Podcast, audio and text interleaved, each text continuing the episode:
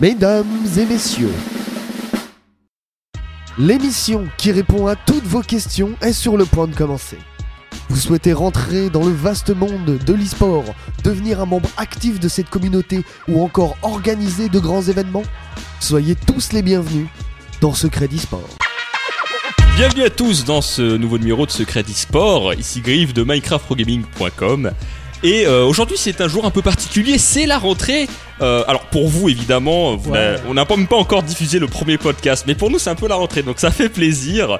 Et donc euh, on est un peu plus nombreux que d'habitude cette fois-ci. On a Apsi qui nous fait de la SMR vapeur. Salut. Voilà. Comment ça va Eh ben écoute, ça va super bien et toi? Ça va. Parle-nous un petit peu de la SMR vapeur très rapidement. hein. Alors, la SMR vapeur, c'est le fait de, de vaper tout autour du micro pour avoir des, des ondes de nuages positives. Ouais d'accord, parfait. Il paraît que ça améliore les performances sportives de nos athlètes. Exactement.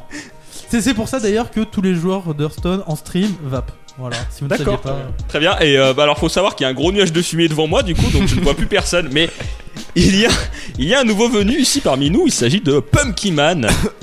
Bonjour, c'est Petit Bonjour à tous, je suis le petit nouveau euh, du troisième épisode. euh. Voilà. Alors est-ce que tu peux te présenter rapidement pour euh, nos auditeurs? Du coup, moi je suis Pumpkin Man, je suis dans l'e-sport depuis 2015 et je fais euh, du Minecraft, donc avec, avec Minecraft Pro Gaming avec Griff. Donc on, va essayer, on essaie de développer euh, la scène e-sportive de ce jeu en partenariat avec le SL. Et je suis également le monteur des deux premiers épisodes euh, de Secret d'e-sport. Parfait. Donc quand il y a des problèmes techniques, voilà, c'est à lui qu'il va falloir euh, que, que la responsabilité incombe, que les choses soient bien faites. Mais voilà. comme le montage est parfait, qu'il n'y a pas de problème ah technique. bah oui tout évidemment. va bien. Enfin évidemment. GG2. Et nous avons toujours Romain aussi qui est là. euh, du coup, euh, comment ça va Romain? Bah écoute, comme une rentrée, hein. Ouais. c'est- Quel est ton actu un petit peu? Bah les actus, c'est que euh, nous, ça y est, ça. Donc nous sommes aujourd'hui de mémoire le 13 ou le 14 septembre. J'ai même pas d'emploi du temps devant les Le yeux. 14. Le 14. Euh, donc à ce jour, euh, enregistrement. Donc nous avons rendez-vous pour euh, prendre possession des lieux. Euh, nous allons donc attaquer tout ce qui est travaux euh, et compagnie pour pour lancer la source. Enfin, oui, on y va. Après euh, 150 ans de, de, de prophétie, on va dire. C'est ça, la Le- prophétie arrive à son terme. Elle Où est s'accomplit, l'élu voilà. Également, il y a Upsala avec nous. Comment ça va? Salut les copains, bah écoute ça va, hein. moi toujours euh, toujours dans les sports, toujours mes projets, toujours eSport One bien sûr, et puis euh, ouais, euh, co- comme d'hab, on s'occuper des podcasts, on fait toujours tro- deux trois petits trucs à droite à gauche, on se fait plaisir. Tout à fait. Bah, parfait. Alors, alors les amis, aujourd'hui, euh, on va faire un podcast qui va suivre celui euh, qu'on a fait euh, la, la, la, la fois dernière. Euh, la dernière fois, on avait parlé, rappelez-vous, de comment on crée une team de A à Z. Donc, on parlait de, de 0 à 5, déjà constituer un, petit roster, et puis après, passer en association, puis éventuellement en entreprise pour les meilleurs d'entre vous, j'ai envie de dire. Aujourd'hui, on va parler d'un autre sujet qui est peut-être un peu plus philosophique. Euh, c'est quoi une bonne team? Comment comment bien gérer sa team? Comment on gère finalement la vie au, quotidien d'une team? Euh, Juste avant cela, je vous rappelle que vous pouvez nous laisser des petites évaluations sur iTunes pour nous soutenir. N'hésitez pas aussi à nous faire vos retours parce que bon, actuellement aussi, c'est euh, les premiers épisodes ne sont pas encore sortis, donc voilà. Mais on a décidé de de- d'essayer de faire un petit peu plus court que d'habitude, parce que c'est vrai qu'une heure c'est peut-être un peu long. Donc voilà, on va essayer d'être un peu plus succinct. Du coup, les amis, on va lancer le sujet. Euh, donc, qu'est-ce que c'est euh, Comment se passe la vie d'une team euh, dans l'e-sport? Première question. C'est quoi une bonne team? Et là, on va faire un tour de table global. On va commencer par Apsi. Je sens qu'il est chaud. Alors pour moi, une bonne team, clairement, c'est une équipe qui est soudée et qui reste réellement constante, autant dans ses perfs que dans ses entraînements. Aujourd'hui, une team qui change constamment ses joueurs, qui a constamment des remplaçants, ou juste qui, dé- sans arrêt, ne fera jamais de bonne perf. Euh, ce qu'on dit tout le temps, c'est on met les 5 meilleurs joueurs du monde ensemble et ils seront pas champions de LoL. Euh, ça c'est sûr. Hashtag PSG. Euh, Donc, une bonne team, c'est euh, qu'elle est voilà, régulière et cohérente, si je résume. C'est pas forcément et c'est pas forcément les meilleurs joueurs. On peut voir des gars qui perfent au niveau challenger sur League of Legends et qui pourtant tout seuls ont un niveau de, de gold quoi, donc un niveau assez moyen. Vraiment, ce qui, ce qui marche, c'est la, la cohésion dans l'équipe et le fait d'avoir l'habitude de jouer ensemble et de pouvoir prédire le mouvement de ses mates euh, sans forcément euh, qu'ils nous les communiquent à l'oral. Alors, Pumpkinman, alors faut savoir juste avant introduire un petit, un petit sujet. Pumpkinman, toi, tu fais des études euh, de STAPS, donc des études de sport. Et du coup, euh, ça va être intéressant pour le podcast parce que tu vas pouvoir faire des parallèles avec euh, ce que tu apprends dans le milieu du management du sport et euh, éventuellement faire des parallèles avec l'e-sport, ce qui peut être vraiment intéressant. Donc, toi, quel est ton avis? C'est quoi une bonne team pour toi? C'est ça. On va essayer de faire des parallèles, peut-être pas sur cette question directement, mais en gros pour moi une bonne team, c'est une team qui va avoir un bon comportement, qui va être fair play, dont on va, les gens vont avoir une image que quand ils vont voir cette team arriver en LAN, ils vont dire ah ouais c'est eux, ils sont super sympas, euh, ils vont boire des, ils vont boire des verres avec nous, ils discutent, ils sont Donc, pas une bonne team, cancer, ils c'est sont pas ils toxiques. boivent des verres, c'est ça Voilà. Donc Voilà, pour moi, d'abord une bonne team, en plus de la cohésion, donc comme avait dit Apsi, etc. Euh, faut qu'il y ait une bonne entente entre, entre les joueurs et une équipe justement qui est pas cancer quoi. Qui a une vie autour, en fait, de, C'est de- ça. du juste Qui du a une bonne image et que les mecs, on voit qu'ils s'éclatent et, euh, Alors, et ils je- les gens. Juste, je vais faire deux trois précisions. En fait, le, de, de mon point de vue, alors c'est plus en termes de communicant, le fait qu'une team soit cancer, c'est pas forcément mal, en fait. En tout cas, c'est mieux qu'une team. cancer, c'est bien. c'est- Non, on non. va le renommer l'épisode Ouais. comme ça. Mais, mais- mais c'est c'est mieux qu'une c'est mieux qu'une team qui est rien du tout et qui ne marque pas les esprits. Par exemple, c'est- le bad buzz est un bon buzz, hein, comme on dit. alors pas forcément, mais on peut se rappeler d'H2K qui, au début, arrêtait pas de euh, vraiment trash les équipes. Genre, on se souvient H2K contre euh, GG Colnash à l'époque, où euh, ils avaient clairement live la game à un moment parce qu'ils savaient qu'ils avaient gagné, ils s'en foutaient. euh, les gars ils tweetaient pendant la game. Enfin voilà, c'était que du- vraiment c'était du bad manner complet. Et pourtant, ça fait une histoire autour des gens et les gens s'accrochent à ça. On peut penser aussi à Sardoche par exemple. En fait, Ouais. mieux vaut être connu en mal ou en tant que troll, on trouvera un public qui va nous suivre, que être pas connu du tout et être juste euh, bah qui a pas de goût quoi, pas de Ouais, saveur. voilà. Après, chacun sa définition, quoi. Par Bien exemple, sûr. moi, une team comme ça, je dis pas que c'est une bonne team, j'ai juste une team cancer, c'est tout, mais c'est pas une bonne team C'est ça, moi. chacun un peu Voilà. sa vision.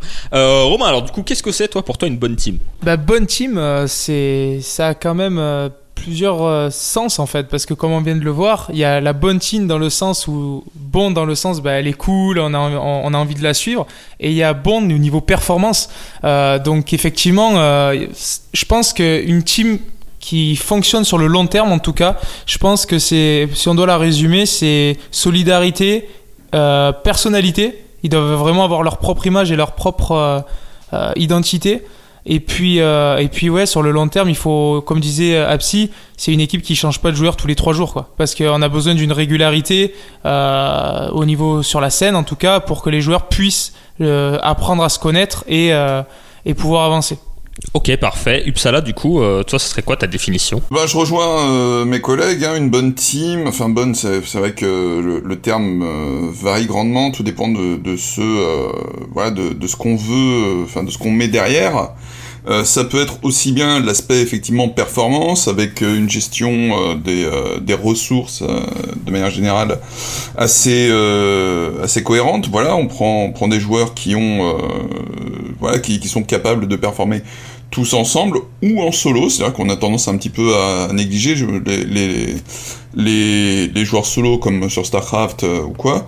Mais globalement, euh, une bonne team, pour moi, c'est une qui, qui fait l'alliance des deux, qui fait l'alliance de euh, quelqu'un qu'on aime bien et qui a euh, des bonnes performances, ou en tout cas au moins suffisantes, j'ai envie de dire. Très bien, très bien. Alors, je vois que vous êtes finalement, ouais, vos, définitions sont globalement, euh, se rapprochent globalement. Hein.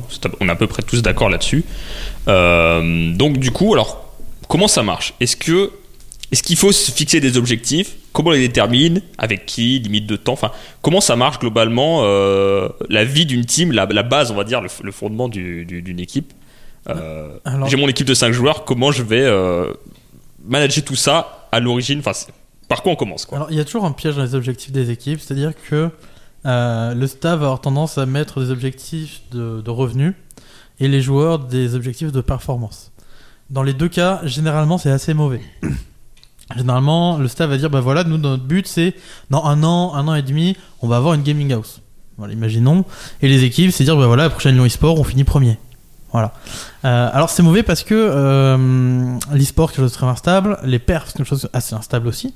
Euh, tant qu'on n'est pas une équipe de très très haut niveau, c'est difficile de savoir à peu près quel niveau on va avoir en compétition par exemple. Et euh, donc déjà, pour les équipes, se dire, bah, notre but c'est d'être premier. Si on n'est pas premier, ça casse le moral parce que l'objectif n'est pas atteint. Le mieux pour les équipes, c'est de mettre un objectif d'entraînement, par exemple. De, de dire, voilà, on fait tant d'heures d'entraînement par semaine, on fait tant d'heures de scrim et on fait tant d'heures de tournoi. Euh, ça, ce sont des bons objectifs. C'est quelque chose sur la durée qui n'a pas forcément de. À la fin, oui ou non, on a réussi, c'est bah, oui, quoi, euh, si on s'y tient. Et ça dépend que de nous. Ça, c'est un bon objectif de team. Alors, dire qu'on va être premier à un tournoi, c'est pas bon. Euh, pour le staff, c'est une mauvaise chose que de se dire, de se projeter en fait plus, de, on va dire, un an dans le futur quand on, on vient d'une association, quelque chose comme ça.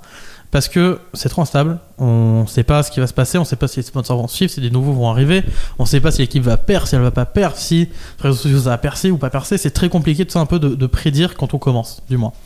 Donc le mieux, c'est en objectif, c'est pour, les, euh, pour le staff, ça va être de gérer l'équipe et de faire en sorte que l'environnement de travail soit le meilleur possible. Alors, par exemple, si euh, ce que tu es en train de nous dire, c'est que euh, un an c'est peut-être trop long.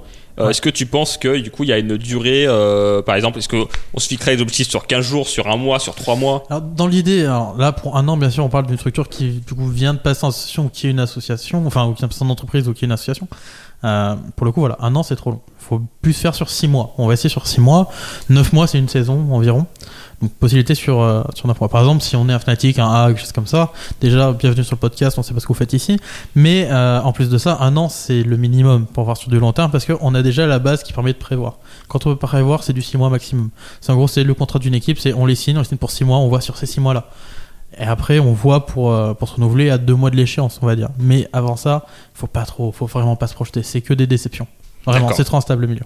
Et c'est, moi je rebondis là-dessus et c'est vrai que la, la difficulté aujourd'hui pour les équipes c'est ça, c'est que trouver des personnes qui sont capables de s'asseoir et de se dire rendez-vous dans six mois avec de réels objectifs d'évolution euh, parce que souvent on- nous avec la source en tout cas on a été et, euh, démarché énormément par de petites équipes en disant bonjour on aimerait travailler avec vous Euh, nous dans enfin Apsi euh, étant notre responsable partenaire il en a vu de toutes les couleurs. Mais euh, Oh oui. pour en citer quelques-unes sans, sans les nommer ça a été euh, bah nous euh, dans dans quatre mois euh, quand il y a la- la- le nouveau tournoi on fera partie du top 3 les, les, les gens on les connaissaient de, de nulle part on savait pas qui ils étaient et, leur- et leur objectif ça a été bah, on a créé la semaine dernière et dans trois mois on est top 3 voilà. Donc ça c'est le genre d'objectifs qui sont complètement euh, euphoriques je pense et irréalistes. Et euh, c'est le genre d'équipe qui effectivement y croit parce que c'est des bandes de potes qui se sont mis et qui font des bons résultats ensemble et ils y croient. Euh, et le, problème c'est l'encadrement qui n'y est pas du tout.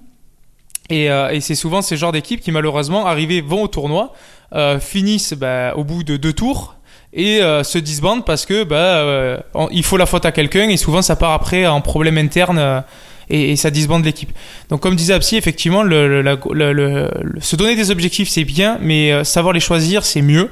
Et c'est un véritable piège. Et je pense que comme le disait Apsi, plutôt partir sur de l'évolution sur des petites équipes en disant ben voilà on se donne rendez-vous dans deux mois avec euh, tout un cadre euh, d'entraînement. Est-ce qu'on a réussi à tenir le cadre d'entraînement pendant deux mois? Déjà ça ça serait un gros point. Et à la fin des six mois d'entraînement tiens il y a un tournoi. Si on allait le faire qu'est-ce que ça a donné? Ok, on finit, je dis n'importe quoi. Avant dernier, bon, l'entraînement il est pas bon, il faut qu'on, il faut qu'on retravaille ça. Hop, tard, on a fini euh, top 20. Bon, c'est que euh, on a du potentiel. euh, on va essayer peut-être de pousser un peu plus l'entraînement pour voir. En fait, on va aux entraînements en termes de résultats d'entraînement et non pas en objectif de gain. Je pense que c'est vraiment ça l'objectif des petites équipes aujourd'hui. Yes. Ça permet d'avoir du coup quelque chose de plus sain euh, pour tout le monde, en gros. Ouais, clairement, ouais. Il faut éviter les, les faux espoirs et les déceptions, quoi. se mettre des objectifs trop hauts, euh, ben justement, c'est c'est être capable justement de, de, de, de facilement tomber de haut, au lieu de, au contraire, euh, d'être adaptable. On va partir sur un autre petit débat. euh, est-ce qu'il faut plus un manager d'équipe ou est-ce qu'il faut plus un coach? Déjà, quelle est la différence entre les deux? Toi, Hugo, qu'est-ce que t'en penses par exemple? Est-ce que tu, qu'est-ce que tu peux me dire là-dessus? Il faut les deux. Il y a un stade où forcément il faut les deux parce que il y a une erreur qui est souvent courante, je pense que c'est dans le milieu du sport ou de l'e-sport, c'est qu'il y a des gens qui veulent faire et manager et coach. Le problème c'est que ça peut marcher peut-être au début quand tu fais des petits tournois, des petites LAN ou même que tu joues online, mais à un moment c'est plus possible. Manager et coach, c'est deux métiers complètement différents qui demandent des compétences tout à fait différentes et c'est juste pas possible en fait de cumuler les deux. Est-ce que tu peux juste nous resituer la différence entre l'un et l'autre? Ouais, j'allais y venir.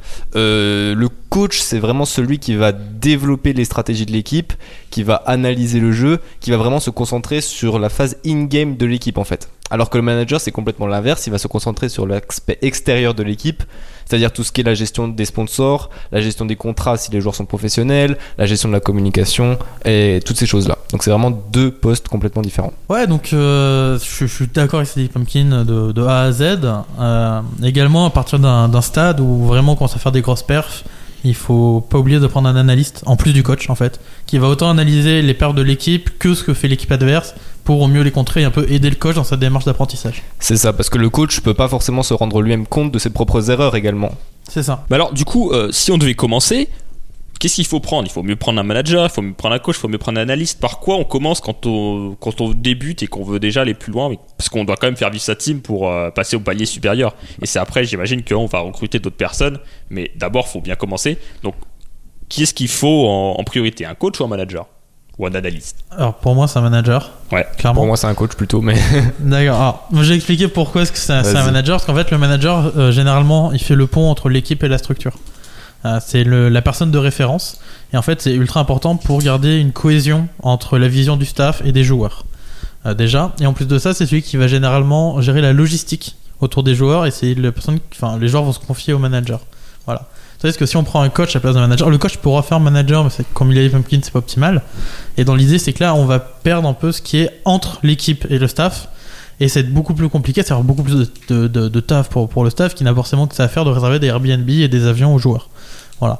Donc pour moi, au début, mieux prendre un manager qui puisse un peu encadrer tout ça, qui ait une structure autour des joueurs et laisser les joueurs un peu s'entraîner eux-mêmes comme ils le sentent selon leurs préceptes.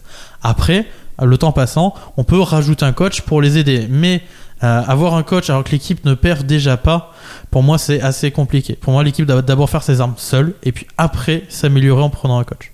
Ok, alors Hugo, toi, t'es pas d'accord avec cette approche? Je suis pas d'accord. Non, parce qu'au final, ce qu'il a dit, c'est vrai, je le partage euh, également. Mais en fait, quand j'ai dit coach, c'est, euh, j'ai dit ça comme ça directement, mais parce que quand on a une équipe à petit niveau, euh, les tâches managériales sont pas forcément. euh, quand je parle vraiment d'une team qui, dé- qui démarre de zéro, à zéro, les tâches managériales, elles sont pas non plus énormissimes. Ce qui fait qu'on peut avoir quelqu'un qui fait et manager et coach. Et ce serait mieux d'avoir un coach manager qu'un manager coach. Je suis Au d'accord. début. Je vois. Là- Là-dessus, je suis complètement d'accord avec lui. Pour se concentrer du coup sur les perfs et le jeu uniquement, du coup, alors. C'est ça. Après, vrai que le, le taf du manager, ça peut être de gérer les joueurs, de gérer leur ego, de gérer leur réseau un petit peu, sur euh, éviter qu'ils se rachent trop, qu'ils se fassent mal voir. Ah ouais, c'est pas le rôle du coach, ça.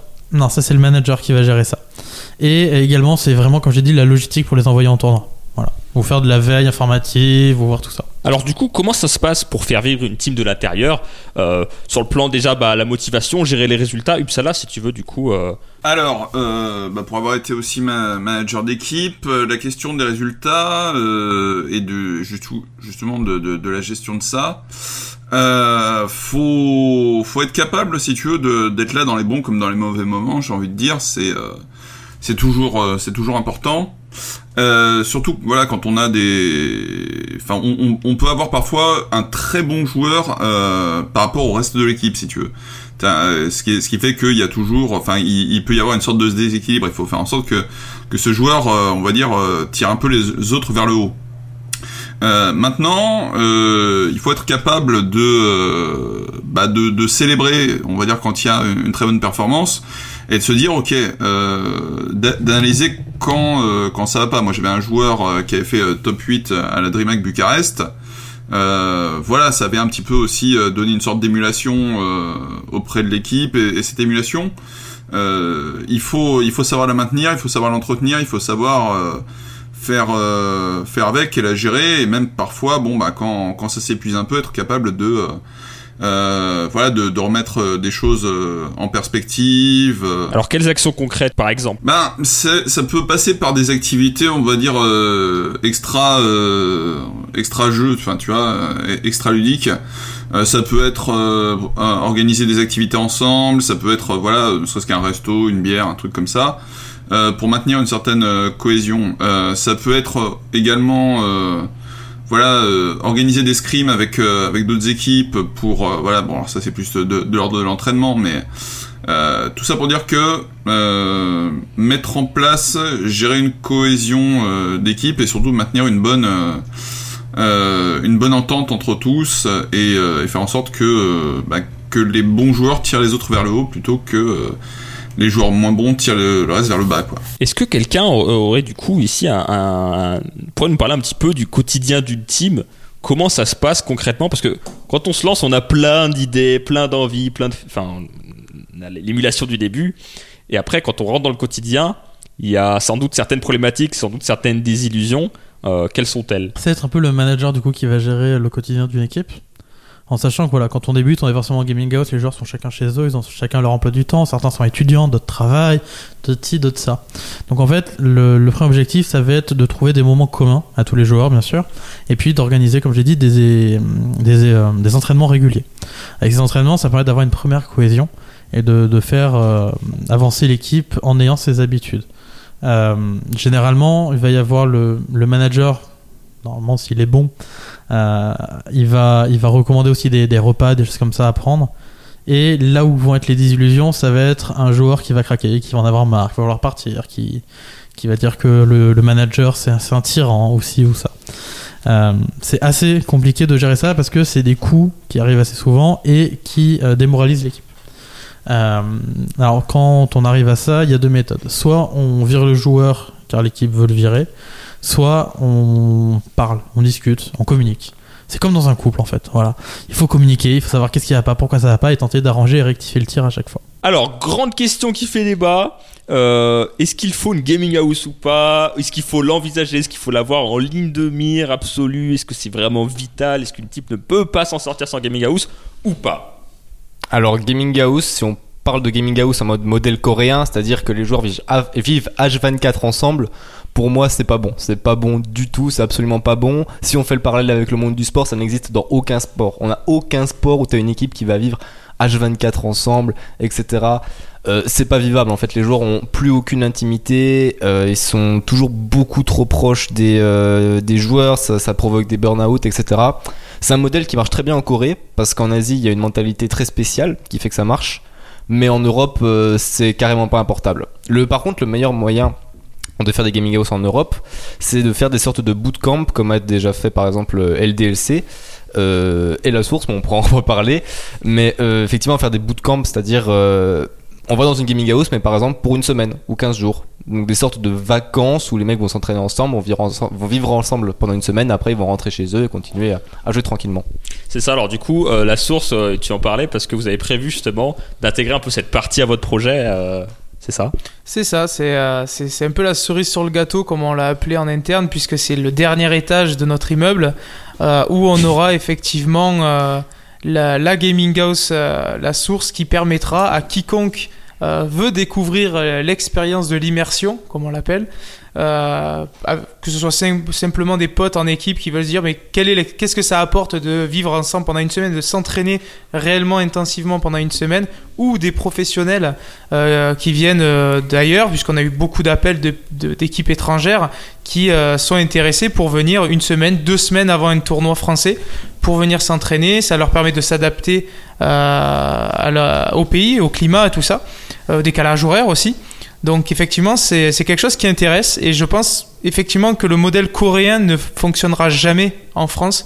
C'est pour ça que nous, on a ce système-là de location euh, à la semaine ou euh, à la nuit ou au week-end, enfin euh, au temps passé. Parce qu'on pense que ça, par contre, en Europe, oui, effectivement, sur un temps donné, ça peut fonctionner et ça peut aider les équipes. On a beaucoup d'équipes aujourd'hui qui ont leur gaming house, donc qui ont mis en, place un bâtiment où ils peuvent réunir leurs équipes, mais ils ne dorment pas H24, 7-7 tous les jours, euh, toute l'année ensemble. Effectivement, il y a un temps d'entraînement, un temps d'immersion, mais ils rentrent chez eux euh, vivre leur vie, clairement. Ok, et alors du coup, tu confirmes qu'il y a une vraie demande, une vraie attente là-dessus, autour de ce, ce truc. Moi, j'y croyais pas vraiment au début, pour euh, être honnête, puis en parlant avec toi, visiblement, euh, tu m'avais dit qu'il y avait quand même une vraie demande. Il y a une très très grosse demande euh, sur, sur ce, sur ce secteur-là et euh, on a été même surpris nous en interne puisque je ne citerai pas qui mais s'il écoute le podcast il se reconnaîtra m'a carrément appelé en me disant écoute si l'étage il est au moins fait nous on amène les, on amène les matelas on dort par terre et on mène nos PC comme ça au moins on a notre lieu pendant une semaine mais est-ce qu'au moins t'as l'étage Et il m'a dit, et je te loue l'étage. Donc quand il m'a sorti ça, j'étais écroulé de rire. Euh, c'est une personne que j'adore en plus, mais euh, voilà, donc c'est qu'il y a vraiment, vraiment une demande de, des équipes en fait euh, intermédiaires, comme je les appelle, qui n'ont pas les moyens d'avoir leur propre gaming house. Euh, et puis nous, on, on a envie de l'ouvrir, comme je l'ai dit, à, aux même aux amateurs pour qu'ils découvrent qu'est-ce que les- l'expérience de l'immersion. Alors, pour, moi, j'aimerais bien parler de trois cas concrets justement de gaming house. Euh, on peut penser à des gaming house qui ne marchent pas du tout, on- notamment celle de Millennium qui avait à Marseille, auparavant, qui a fait du, drama à l'époque, où les joueurs dormaient à, à, à 5, 6, 7 euh, par chambre, euh, où le frigo n'était pas forcément rempli, et ci et ça. Voilà, donc euh, si le- l'environnement n'est pas bon, déjà c'est mort. Et quand bien même vous arrivez à choper un super environnement, une petite villa sur la, côte d'Azur ou, à- Berlin aussi ou ça, avec euh, un frigo toujours rempli, de l'espace pour chacun et tout, ça va coûter une blinde. Voilà. C'est que ça coûte ultra cher, faut vraiment pas l'oublier. hein. Il faut quand même une maison, il faut quelqu'un qui va gérer la gaming house, quelqu'un qui a temps plein là-dessus, qui va vivre là-bas, qui va gérer pour le frigo, la logistique, pour euh, la vie des joueurs, pour l'internet, pour tout. Voilà, il, va être un papa-maman de, la gaming house. Euh, bref. Imaginez de, de loger euh, 10 personnes, c'est assez flippant. Donc ça voilà, clairement c'est quelque chose, nous en Europe on va se le faire. En, en Asie on peut parce que il y a la rigueur qu'on a dit et il y a l'argent. Nous on n'a ni la rigueur ni l'argent. Par contre voilà, le, le bootcamp c'est génial, c'est ce que fait le DLC notamment. Euh, c'est ce que va faire de plus en plus d'équipes. Donc euh, clairement si vous voulez miser quelque chose, misez là-dessus. Et c'est vrai que généralement la gaming house c'est quelque chose qui fait rêver les équipes. Genre, euh, combien de fois est-ce que les gens m'ont contacté en disant Ah, Nous on veut notre gaming house Ou ils te, ils te font un dossier marketing avec un plan de gaming house et c'est le même partout. Parce qu'ils prennent sur Google Images. Ils disent Voilà, notre gaming house ce sera ça. Donc euh, voilà, faut arrêter avec le gaming house. Ça fait pas professionnel aujourd'hui. Surtout que C'est un peu de la poudre aux yeux finalement. c'est de la poudre de parlimpinpin. Euh, Oh là là, il l'a placé Il quoi. l'a placé. Oh sans, Il a osé sans oublier que euh, en France, c'est illégal de dormir sur son lieu de travail. Et que l'histoire est reconnue comme un travail. Je fais juste un dernier petit rebond du coup parce que j'ai pas fait assez de perspectives sportives bien évidemment. Euh, j'ai dit que dans aucun sport on avait des gaming house où les joueurs vivaient H24. Par contre, aller dans par exemple des sortes de gaming house pendant un, une temps, un durée limitée, ça se fait dans absolument tous les sports. Les stages, comme on appelle Ouais. plutôt dans le sport, ça se fait dans euh, 90% des sports. Donc euh, c'est un, modèle qui a été prouvé déjà dans le domaine sportif. Non, puis la, la gaming house, c'est inspiré de l'armée avant tout, hein, faut pas l'oublier. euh, ça se fait sur la, une rigueur et une cohésion d'équipe qui est nécessaire à l'armée, par exemple, voilà, mais pas dans le sport. Allez, on passe à notre petite nouvelle chronique, le tuto. Donc, on va vous apprendre très rapidement euh, qu'est-ce qu'il faut faire euh, pour un sujet précis. Aujourd'hui, bah, du coup, notre sujet précis, c'est préparer les événements majeurs. Alors, comment ça va se passer avant l'event Romain? Comment on prépare son événement? Alors déjà, le- on part sur le manager. Le manager, lui, va être là, comme on le disait, pour repérer un peu tous les événements. Donc il détecte l'événement. Maintenant, c'est à lui de l'organiser. Billets de, train ou d'avion, euh, où dormir, euh, comment ça va se passer. En fait, c'est un peu la, bah, l'agence de voyage de, la team, donc qui va préparer tout ça. Euh, ensuite, c'est au coach de prendre le relais et de dire, ok, qui sont les personnes qu'on affronte? Comment on s'entraîne contre eux? Qu'est-ce qu'on prépare? Les stratégies? Et mettre tout ça en place. À partir de là, si on a la chance d'a- d'a- d'avoir un bootcamp avant event, et ce qui est très recommandé, donc aller sur ce lieu de- d'entraînement avec euh, notre coach qui va donc mettre en place toutes les stratégies, la partie papier comme la partie entraînement, euh, mettre tout ça euh, en pratique. Surtout, ne pas oublier euh, la cohésion d'équipe, donc savoir s'arrêter, dire stop, allez, l'entraînement c'est fini, on sort. Euh, si on est dans une ville étrangère, ce qui est recommandé, c'est de visiter la ville ensemble, découvrir les lieux, euh, faire des activités, euh, euh, on va dire, euh, d'équipe et ensemble. Là, tout Boire des simplement. Des, coups. fois, des fois, ça peut être du laser game, tout simplement boire un coup, effectivement, le Oui, soir. Comme on vous le rappelle, hein, c'est une règle essentielle dans l'e-sport. hein, il faut pouvoir euh, Ah, aller boire des coups avec on, n'importe qui. on y reviendra sans arrêt. hein. C'est comme la légitimité, Ah, euh, c'est exactement la même chose. c'est- hein. c'est vital. c'est ça, et l'alcool c'est de l'eau, donc on peut y aller euh, gaiement, il n'y a pas de souci, À consommer avec modération. tout. évidemment. Euh, mais voilà, donc effectivement, savoir s'amuser euh, en dehors du jeu aussi, ensemble avec son équipe, c'est euh, c'est vraiment vital au niveau de la cohésion. Euh, et une fois que tout ça euh, a fait euh, son petit son petit travail, euh, on a on a bien mis ensemble, on est prêt euh, à aller dans l'événement pour aller voir ce qu'on vaut. Ok, alors Apsi, comment ça se passe pendant l'événement? Alors, euh, juste, r- compléter deux petits trucs pour euh. Alors déjà, l'alcool pour les joueurs, euh, on évite la veille de l'événement. Et euh, de deux, il faut que ce soit payé par l'équipe. Voilà. Ouais. Les joueurs ne doivent pas payer leur alcool. Il faut vraiment qu'ils aient un sentiment qu'ils sont invités, qu'ils sont un peu les rois et tout, sans forcément dire qu'ils sont les rois. Mais voilà, c'est toujours agréable quand on se, quand on se fait payer un verre. Et ben là, on paye une soirée aux joueurs. Voilà. Donc voilà, la veille de l'event, on évite de boire de l'alcool. Ça paraît euh, con dit comme ça, mais combien de joueurs j'ai vu euh, le premier jour d'event venir complètement torché ou en gueule de bois euh, Ça arrive assez souvent. Peut-être qu'on joue mieux. Bah, Peut-être qu'on joue mieux, mais en tout cas, ça vous fait déjà un avantage si vous ne l'êtes pas sur la moitié des joueurs de l'événement. voilà, donc voilà. Et Pendant les- sur un malentendu, on les élimine, comme ça. Donc pendant l'événement, voilà, ne pas boire d'alcool, manger assez léger, éviter les grosses plâtrées de pâtes, euh, toujours euh, avoir sa bouteille d'eau à côté de soi, pas de pas de soda, pas de boisson gazeuse, pas de, de trucs inutiles, pas de jus de fruits, pas de ci, pas de ça. Avoir toujours un petit encas, donc on pense surtout à des euh, à des noisettes, à des noix, des choses comme ça, des choses qui sont assez gras, qui sont bonnes pour la santé, qui font pas rentrer en digestion, tout ça. On évite les hamburgers, on évite les, les sandwichs pourris, on évite euh, en fait toute la nourriture qui est vendue en événement. Exactement ça. Concrètement, on n'en mange pas. On prévoit avant et on mange sainement. Et surtout, euh, dès que l'événement est fini, si c'est fini, euh, on va dire avant 20h, on en profite pour prendre du temps pour soi, pour se prendre une douche, un bain, se coucher tôt, Déconnecté. déconnecter voilà, des, des, des PC, tout ça. Peut-être, si c'est une veille d'événement, refaire deux trois entraînements avec l'équipe, essayer de faire du scrim, des choses comme ça. Ne pas se coucher trop tard, même si toutes les équipes se couchent à 2h du matin, on le sait tous, même en événement, hein, euh, et on évite. Et si le tournoi finit très tard, par exemple, parler du retard, ça finit à minuit, 1h du matin, on rentre direct à l'hôtel, on va se coucher, on, dort, on essaie de dormir environ 4 heures, pas plus que 4 heures. Et puis après, dans la journée, on fait des petites siestes de 20 minutes si on peut entre les matchs. Si la, la pression l'autorise, bien sûr. Parfait. C'était la chronique Papa Psy. Parfait. Et oui, et du coup, euh, dernière partie de ce petit tuto. Après l'événement, comment ça se passe ça Il y a deux choses, victoire ou défaite dans un premier temps.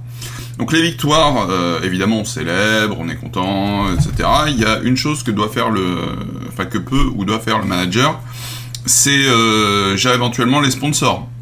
Voilà, c'est euh, aller chercher, euh, dire voilà, on a fait euh, une bonne, euh, une bonne perf. euh, Qu'est-ce que vous êtes capable de mettre sur notre équipe? Ça, bah, ça permet de grossir, ça permet de gagner en, visibilité, ça permet de gagner en poids aussi du point de vue sportif, c'est bon pour tout le monde et puis bah c'est bon pour l'ego aussi de l'équipe. En cas de défaite, là c'est un peu plus compliqué, il faut savoir gérer, notamment euh, les crises, les joueurs, euh, cer- certains qui vont dire ouais, euh, on qui, vont dire ouais c'est à cause de tel ou tel et ça peut mener euh, bah, à des soucis de, licenciement, de clash en interne, euh, voilà, de, crise, tout ça. Donc il faut faire attention à ça d'éviter le disband euh, à cause d'une simple victoire, enfin, du, pardon, à cause d'une simple défaite. Faire très attention à ça et faire en sorte que, que du coup les joueurs soient confortés. Parfois, ben, ça arrive, on est tombé sur des équipes sont plus forts que nous. On va s'entraîner, on va faire en sorte que, euh, bah, que la prochaine fois on soit mieux préparé, etc. Et, c'est ok. Concernant les problèmes de trésorerie qu'il peut y avoir à la, fin des, euh, des tournois, en fait, généralement, si à cause d'un tournoi vous avez un problème de trésor, c'est que c'est pas normal. Vous n'êtes pas censé euh, vous baser sur les gains des tournois, car faut savoir que parfois bah, 80% de l'argent du tournoi va aux joueurs, tout simplement. Euh, les tournois ne doivent pas euh, être quelque chose, enfin, ça peut être une base de votre revenu. Vous pouvez le compter comme un petit plus, mais vraiment pas comme quelque chose d'important. Voilà. Et ben merci les gars du coup pour ce petit tuto. Vous pouvez télécharger la checklist pour organiser vos événements et les préparer sur le site secret-esport.fr sur l'article de ce podcast. Et on va passer du coup à la partie suivante. Comment on gère l'ego euh, de ces joueurs? Alors Pump, toi tu nous sembles un petit peu le spécialiste sur ce sujet. Alors non pas que tu as un ego surdimensionné, mais euh, plutôt euh, tu as euh, ce parallèle avec le sport. Est-ce que, ce que tu peux nous Bah, dire là-dessus? Spécialiste, j'ai envie de dire que la gestion de l'ego, que ce soit dans l'e-sport ou le sport, j'ai presque envie de dire que c'est- la même en fait. Il faut, c'est des athlètes, les e-sportifs. Il faut gérer leur ego de la même manière qu'on va gérer l'athlète d'un joueur de foot, etc. Mais déjà, la première chose qu'il faut se dire, c'est qu'on parle souvent de l'ego comme quelque chose de négatif, ce qui est vrai en cas d'excès, mais l'ego, c'est euh, une condition importante de la performance en fait au début. C'est-à-dire que si on a des, joueurs qui n'ont aucun ego, euh, ça va être compliqué en fait pour eux de parfait. C'est l'ego, c'est une condition de la réussite très clairement. C'est un facteur de la performance. Il faut que vous ayez des joueurs avec un minimum d'ego. Alors, euh, il faut pas non plus que ce soit trop. Personnellement, je déteste les joueurs qui ont beaucoup d'ego. C'est vraiment quelque chose que je déteste, mais euh, il faut il faut des joueurs qui ont un ego, qui ont quand même une haute estime de eux-mêmes pour pouvoir qu'ils puissent se dépasser en fait et qu'ils aient vraiment cette envie de gagner absolument qui est vraiment déterminante dans un sport où la, la dimension mentale comme dans l'e-sport est aussi importante. Mais alors comment faire du coup quand un joueur euh, a trop d'ego et qui commence à créer des problèmes euh, à cause de ça? Parce qu'il se croit trop fort, parce qu'il se, se croit au-dessus des autres, il croit que c'est le joueur star de l'équipe, etc., etc. Moi je connais une euh, J'aime bien la méthode en fait du manager de Lunatic Eye. Donc Lunatic Eye c'est la meilleure équipe du monde sur Overwatch, c'est une équipe coréenne. Donc ils ont remporté déjà deux fois la plus grosse compétition coréenne, ils sont vraiment au-dessus. Et euh, leur manager en gros, euh, quand euh, en fait quand ils font des scrims, même tous des matchs, etc. Ils notent chaque mort de chaque joueur. Donc ils notent combien de fois ah, chacun de ces joueurs est mort. Et en fait à chaque fois qu'un joueur commence à faire le malin, à se sentir trop fort, il lui montre le papier, il lui dit regarde, tu es mort tant de fois durant cette scrim, tant de fois durant cette game tu es nul. il le dit comme ça. Et ça, ça marche, ça recadre bien les joueurs. Parce que tu montres en fait généralement, parce que le nombre de morts dans Overwatch pour un bon joueur il est énorme. Donc tu me dis, toi tu es mort 50 fois. Est-ce que tu crois que c'est bien de mourir 50 fois? Non, tu es nul. Donc avec des stats et des chiffres très concrets, il arrive du coup ça. à recadrer ses joueurs. Par. En vrai, voilà, c'est la mentalité coréenne encore une fois. Oui, voilà, c'est. Euh, voilà. Assez spécial. Mais euh, c'est pour donner une idée. Il y a toujours des méthodes pour gérer l'ego. Mais après, euh, en fait, gérer l'ego, c'est surtout. euh, il faut connaître son athlète, connaître son, son set mental, entre guillemets. Mindset. son mindset, voilà. Il faut savoir l'analyser en tant que manager pour pouvoir lui donner les bonnes paroles pour pouvoir un peu le faire redescendre sur terre, mais pas trop non plus pour pas qu'il se vexe. Donc ça, c'est quelque chose qu'il faut voir euh, athlète par athlète, c'est que c'est une des compétences importantes du manager, c'est savoir analyser ses joueurs, qu'est-ce qu'il faut, qu'est-ce qu'il faut leur dire. Euh, après, s'il y a vraiment aucun moyen de calmer un joueur, c'est-à-dire s'il a vraiment un trop gros problème d'ego, vous savez pas quoi faire, c'est peut-être qu'en fait qu'il est juste tout simplement pas fait pour le jeu en équipe en fait. Juste, faut qu'il arrête de jouer en équipe euh, et tourne sur Stone Starcraft. c'est ça. Et il pourra en fait jamais parfait, jamais être bon. Parce que s'il a tellement d'ego que ça et qu'il refuse de se mettre en question, si un joueur refuse de se mettre en question complètement, il sera jamais bon. Il progressera jamais, que ce soit dans des jeux solo ou dans des jeux en collectif. Alors, pour, euh, pour les profanes, euh, mindset, c'est l'état d'esprit. Euh, et également pour euh, bah, continuer sur les jeux solo, parce qu'il a entamé le, sujet. Euh, pendant temps, nous, on a managé euh, le gâteau de feu, un joueur StarCraft 2 assez connu, qui était excellent, qui était un des meilleurs joueurs français. Il a était la meilleure foreigner, donc non coréen. Et le problème donc de ce joueur, c'est qu'il était, c'était un trash. Il avait un ego qui était très très haut. Il pouvait, il était excellent. Mais et pour lui, c'est donné le droit un peu d'insulter tout le monde. Donc en fait, ça a été assez simple. Euh, nous, la méthode qu'on a utilisée, c'est qu'on lui a retiré ses réseaux sociaux. Voilà, il n'est plus les, accès. Et c'était nous qui publions à sa place sur ses réseaux. Et en fait, on gérait toute sa com, on gérait tout à sa place. Et euh, pendant les parties, on lui demandait bah, de, couper euh, le, chat, tout simplement. Comme ça, il, arrêtait de, faire ce qu'il faisait. Et puis voilà, à la place de, le compenser, juste on le censurait. Et il le prenait comment? Ah bah, il avait pas le choix. Hein. Oui, c'est ça, il a juste pas le choix quoi. Une partie qu'on n'a pas encore abordée sur euh, bah, la gestion de son équipe, c'est aussi tout ce qui est représentation de la vie publique, donc la com, l'invitation aux événements, la visibilité des joueurs en événement. Et euh, Apsi, tu vas nous parler un petit peu de ce rôle, toi, un bon communicant que tu es. Alors, la, la clé d'un peu tout ça, euh, notamment sur la com et des joueurs, c'est le storytelling. Le storytelling, c'est génial. Dans l'e-sport, ça marche super bien. Les gens adorent. Ça marche partout. Ça marche partout. Mais surtout dans l'e-sport, en fait, où il faut vraiment créer une personnalité autour des gens. Euh, donc, comme j'ai dit, boostez vos joueurs pour qu'ils agissent et pas en neutre. En fait, qu'il faut qu'ils marquent les esprits d'une manière ou d'une autre. On peut même penser à, des managers qui sont les loin. Pour ça, Romain Bijard qui est français, qui arrive torse nu déguisé en licorne pour son équipe euh, à chaque à chaque euh, confrontation. Voilà, il faut créer euh, de l'histoire. Il faut être remarqué. Il faut aller voir les fans. Il faut prendre des photos avec eux. il faut être fier de porter le maillot de son équipe. Voilà. C'est assez important. Pour les invitations aux événements, généralement, ça vient assez seul avec le niveau de l'équipe. Si l'équipe a un très bon niveau, ils seront invités. Ou au pire, on contacte les, euh, les, euh, les événements et on leur demande. Et puis voilà.